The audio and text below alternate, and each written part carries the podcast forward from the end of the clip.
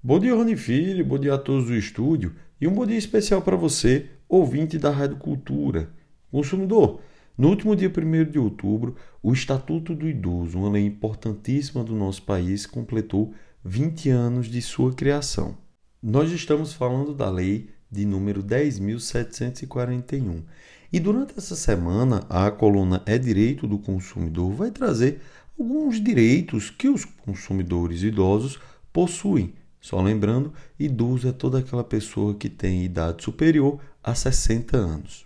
Nós vamos começar falando do acesso à cultura, que prevê lá no artigo 23 do Estatuto que a participação da pessoa idosa em atividades culturais e de lazer será proporcionada mediante um desconto de pelo menos 50% no valor dos ingressos para eventos artísticos, culturais, esportivos e de lazer, bem como o acesso preferencial aos respectivos locais.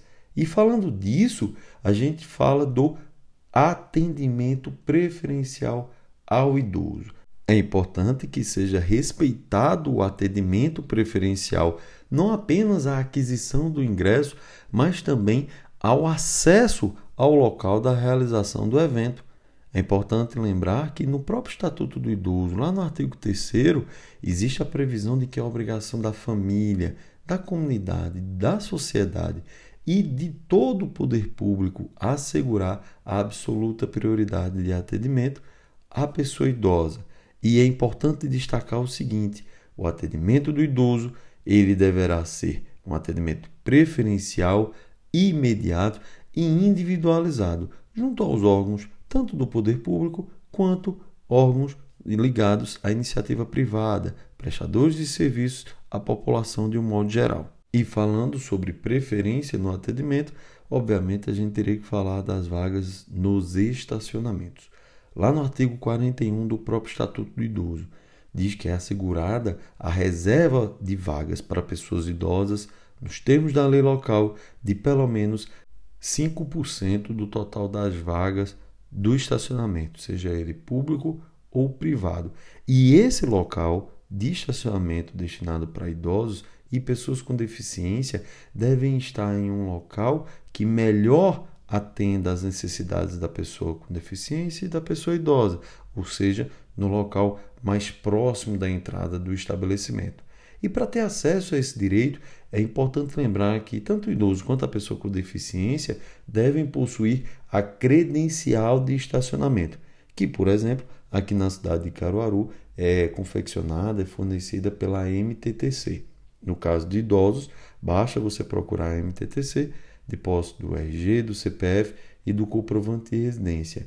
E caso você seja uma pessoa com deficiência, além desses documentos, você precisa também apresentar um laudo médico com a CID da sua deficiência. É importante lembrar que essa credencial deve ser deixada visível no painel do veículo para que o agente da autoridade de trânsito possa verificar se você tem direito a estar ocupando aquela vaga.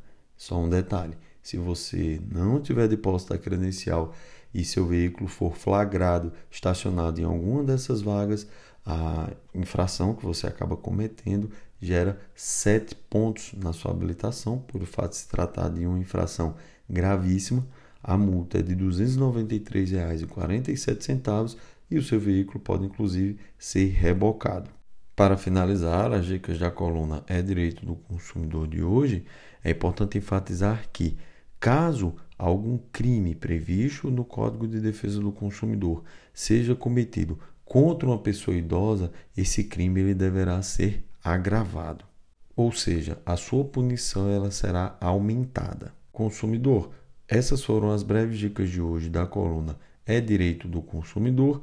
Essa semana ainda traremos mais direitos da pessoa idosa relacionadas à relação de consumo. Um grande abraço a todos os estúdios e um grande abraço para você, ouvinte da Rádio Cultura.